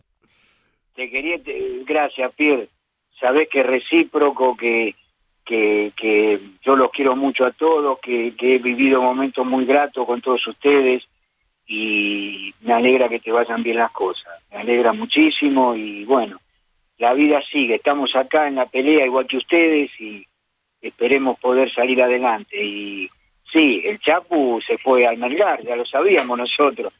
De fierro mejor no hablar, Pierre, así. Pero bueno, ahora creo que se armaron para ascender, Ramita, querido, pero este, nada, realmente este, has logrado algo, Leo, que como tú dices, hace rato no hablaba con Hernán, yo desde que me volví de la Argentina no, no volví a hablar con él, he preguntado por él, hablé mucho con, con Hernán Sisto, con él y Mayán también para, para saber cómo estaba, y me decían que estaba bien, este, pero bueno, este, tengo esta posibilidad de a través del aire saludarlo, este, eh, Rama es, es directamente chocarte con la radio, ¿no? Este, a veces de repente en la Argentina uno no se da cuenta de lo que es el, periodismo en el Río de la Plata. Literalmente, yo estuve convencido cuando me fui a la Argentina que iba a la meca de la cuestión y cuando me regresé, obviamente regresé aún más convencido de que obviamente era el epicentro periodístico del mundo, ¿no? O sea, este, es una cosa increíble y, y haber podido trabajar con, con, monstruos de, del nivel de, de Ramazotti, con toda su trayectoria, con toda la gente con la que laburó y haber estado codo a codo y, que te haya dicho, pibe, esto tienes que hacer, pibe, dame bola, ¿eh? dame bola, pibe, dame bola. Entonces, y que luego, bueno, uno empezó a hacer su carrera, pero obviamente no, nada. Este, muy emotivo escucharlo a, al gran Hernán, Hernán Ramazotti, que obviamente, si hablas de la radio, si hablas de los estudios centrales, tienes un ícono, que es Hernán Ramazotti. Y, como te dije, Leito, también muy contento por lo que te pasa a ti, este, porque has comido mucho barro y, bueno, ahora, este, sin perder la humildad, estás logrando ubicarte donde siempre quisiste estar, ¿no? Gracias, Pierre. Te, te, quiero mucho. Gracias por este rato. Es muy tarde aquí, pero también allá, en Perú y queríamos sorprenderlo a, Hernán y que lo pueda saludar y que la gente también te pueda escuchar porque los oyentes de la radio en la Argentina te aprecian mucho, te quieren y te echan de menos eh, eh, en el país. Hernán, despedilo, saludalo a, a, Pierre. Un abrazo grande, Pierre, que, que sigas bien, un saludo a tu familia y bueno, a seguir para adelante, a seguir luchando y ya algún día nos reencontraremos. Cuando estés acá en Buenos Aires y se pueda hacer una vida relativamente normal, vamos a encontrarnos a tomar un café. Así que te agradezco mucho este saludo, este llamado, esta preocupación y me llegaban tus preguntas por intermedio de él y de, Hernández que preguntaba por mí, así que te agradezco muchísimo, espero que te siga yendo bien y te quiero decir algo, eh, Gentile está en un gran momento, solamente que compite con Jaime a, a ver quién relata más partido el fin de semana. sí, sí, sí, me doy cuenta, yo a la distancia sigo todo, este, pero obviamente nada, muchos son muchos los recuerdos y muy gratos. Yo pasé eh, la mitad de mi vida en la Argentina, fueron 20 años maravillosos, los cuales los atesoro mucho por una circunstancia familiar este, y por una cuestión eh, también de una posibilidad laboral. Decidí, decidí pegar la vuelta y bueno, estoy muy contento aquí, pero obviamente todo lo que viví en la Argentina profesional y personalmente, con toda esa gente que no solamente, si bien el inicio del vínculo fue por un tema laboral, terminé este, consiguiendo grandes amigos y entonces, nada, es algo que lo tengo muy, muy, muy guardado en mi corazón y bueno, cuando pase esta pandemia interminable, insoportable, ya estaremos dándonos una vuelta por la Argentina y otra vez reencontrándonos. Un abrazo grande, Hernancito, que estés bien, a cuidarse mucho, hermano, y un abrazo también para ti, Leito, y que, que todo siga bien, a cuidarse, por favor. Abrazo, Pierre. Cuídate vos también. Vos sabés que cuando recuerdo como si, no sé si cortó Pierre, recuerdo como si fuera el primer día, cuando llegó a Radio Rivadavia, él iban a dar un partido, no sé si era para ir un sábado a alguna cancha. El tipo ya te daba cuenta, venía con un cuaderno, preguntaba todo. Esos son los que sirven. Claro, vocación. ¿Te yo, yo me acuerdo, el, el primer partido que yo fui, cancha de Brown de Adrogué, Brown de Adrogué colegial. Oh. Este, era el show del ascenso que estaba con la conducción de WhatsApp y obviamente estaban Caimi y Centra. Pero fue la, y fue la primera vez que, que, que obviamente que tuve la posibilidad de participar de, digamos, de lo que era una cobertura periodística. Y me acuerdo que ahí estuvimos presentes y, no, no me olvido más. Y, y, también te digo de que haber hecho ascenso me significó haberme conocido el conurbano bonaerense de punta a punta y sin problema, ¿no? Y viajando por mis propios medios, ¿no? Luego ya pues... Tren, o sea, que, oh, me acuerdo, un día, yo me acuerdo mucho cuando un día el productor me mandó a Villa San Carlos, ¿no? A Berizo. Estaba muy contento, ¿no? Porque había que tomar el colectivo de mi casa hasta Constitución. Este, yo vivía en Almagro. De Constitución, el tren a La Plata y de La Plata un colectivo hasta Berizo. Creo que tardé cinco días sin llegar más o menos, ¿no? Es como, ah, es como decía el querido Esteban Sassi, que dice, ¿vos dónde vivís? Yo en Almagro, y te mandaban a la calle de Brazate y... no, el partido da vuelta en el aire, decía Sassi. No, tremendo. Y yo me acuerdo que, me acuerdo que cuando me dieron la, cuando tenía que hacer la, la salida este, con las formaciones del partido, Villa San Carlos, qué sé yo. Bueno, aquí estamos a 68 kilómetros de Buenos Aires, como diciendo, ¿dónde me has mandado? Qué lindo cara, qué lindo caramelito. Pero, ¿sabes qué, Leo? Y con esto termino, no quiero invadir lo que ustedes están haciendo. Creo que todos los que hicimos ascenso nos sirvió un montón. Nos sirvió un montón porque obviamente ahí es cuando haces las inferiores, como quien diría. Ahí es cuando este, comes mucho barro, y eso te sirve luego para cuando vas creciendo y luego tienes la posibilidad de hacer otras cosas a otro nivel, este, te haya servido esa formación para enfrentar desafíos mayores de otra manera. De repente es mucho más fácil cuando te dan la posibilidad y te tiran directamente que hagas boca. pero bueno, algunos tienen esa suerte y este, los felicito, pero está bueno cuando has empezado desde cero y, luego logras desarrollar tu, carrera. Chicos, un beso enorme para los dos. Abrazo grande, Pierre, te queremos mucho. Y Los quiero, cuídese.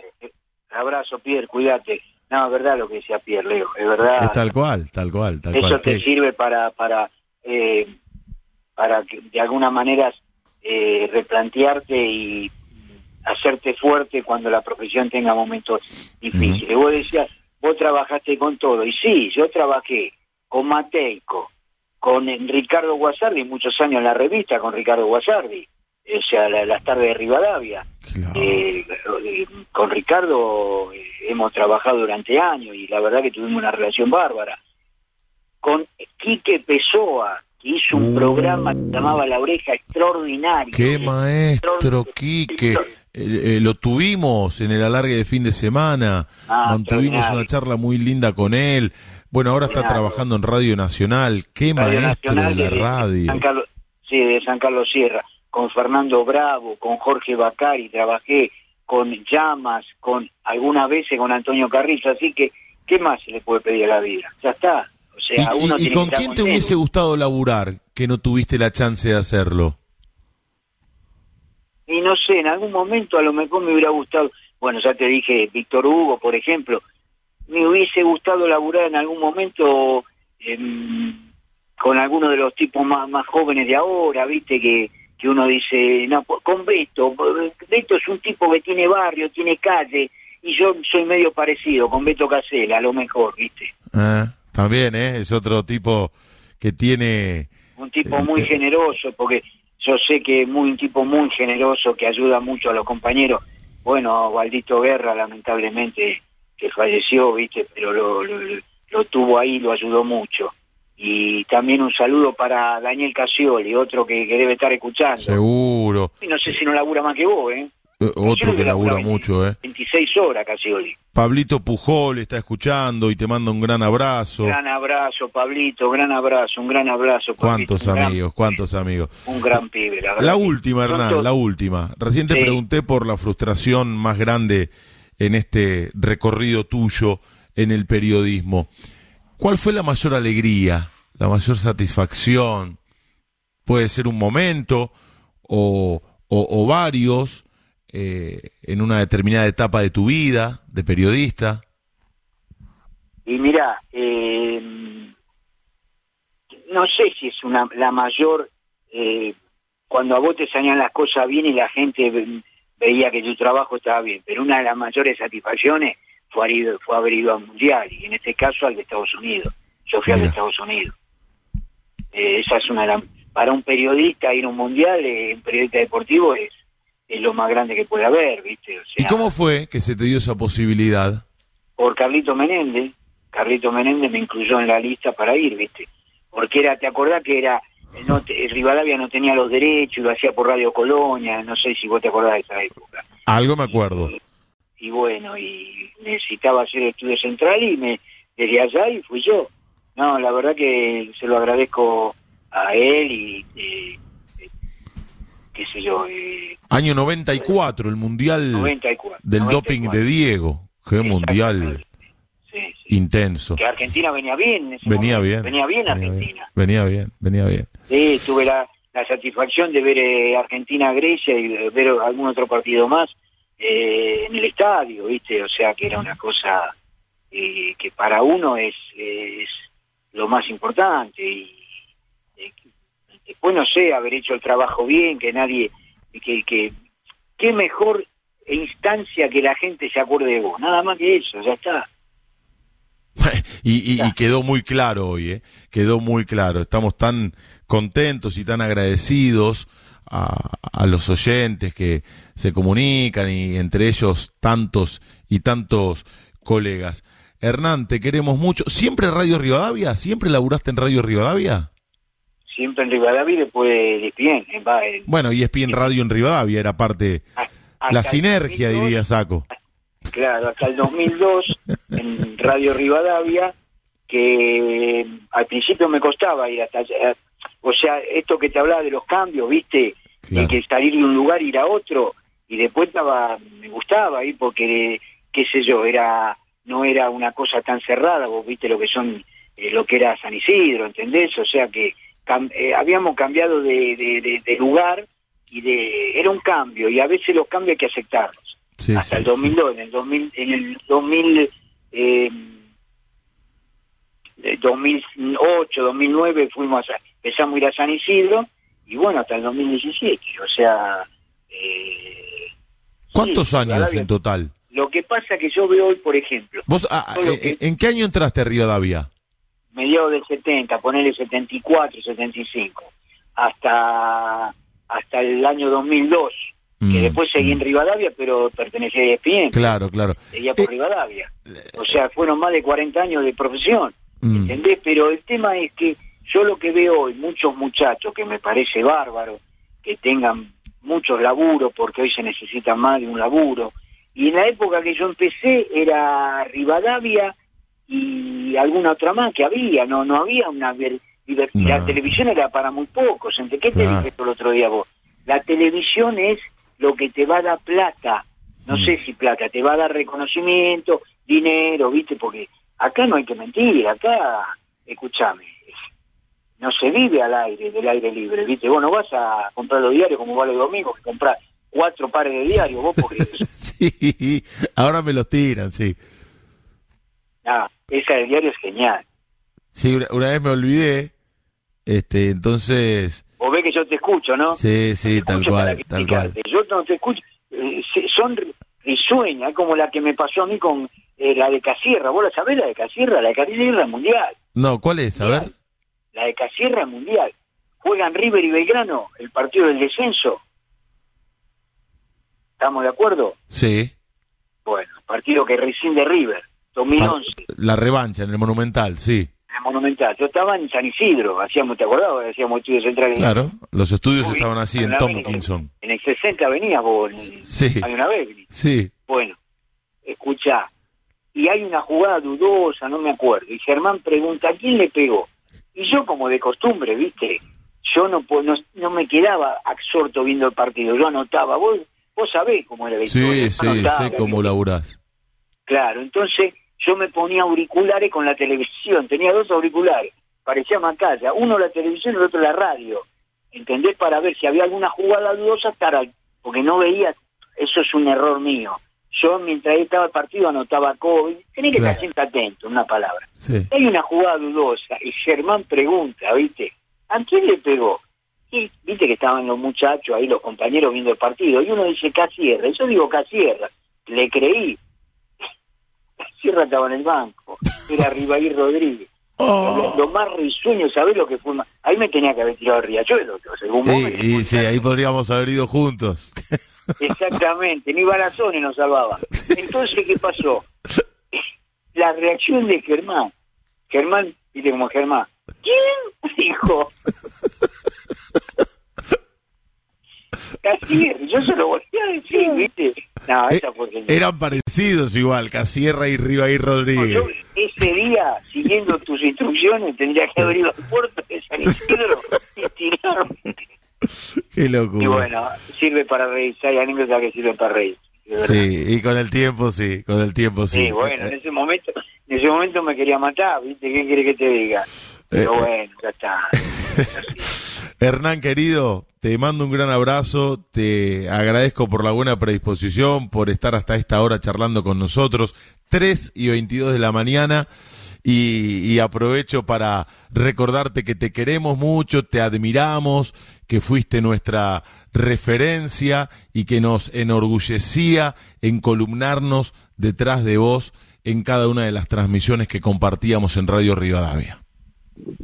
Gracias, Leo. Sabés que es recíproco, que yo los quiero mucho a todos, que te quiero mucho, que sos un, un personaje eh, que si no existiera habría que hacerlo porque tenés cosas extraordinarias. Así que desde aquellos lejanos días de los sábados, cuando decías los los eh, peregrinos del Bajo Belgrano, hasta el día de hoy, cuando tenés una carrera muy importante con la televisión, con la radio y con este programa, así que la verdad me alegro muchísimo de haber estado un rato con vos, de haber recordado viejos tiempos y esperemos que esto pase definitivamente. Y también quiero desear la recuperación de Muniz, a quien no conozco personalmente, Gran amigo. yo sé que es una gran persona, así que espero la recuperación de él, pero todos los días le pido a Dios que se recupere.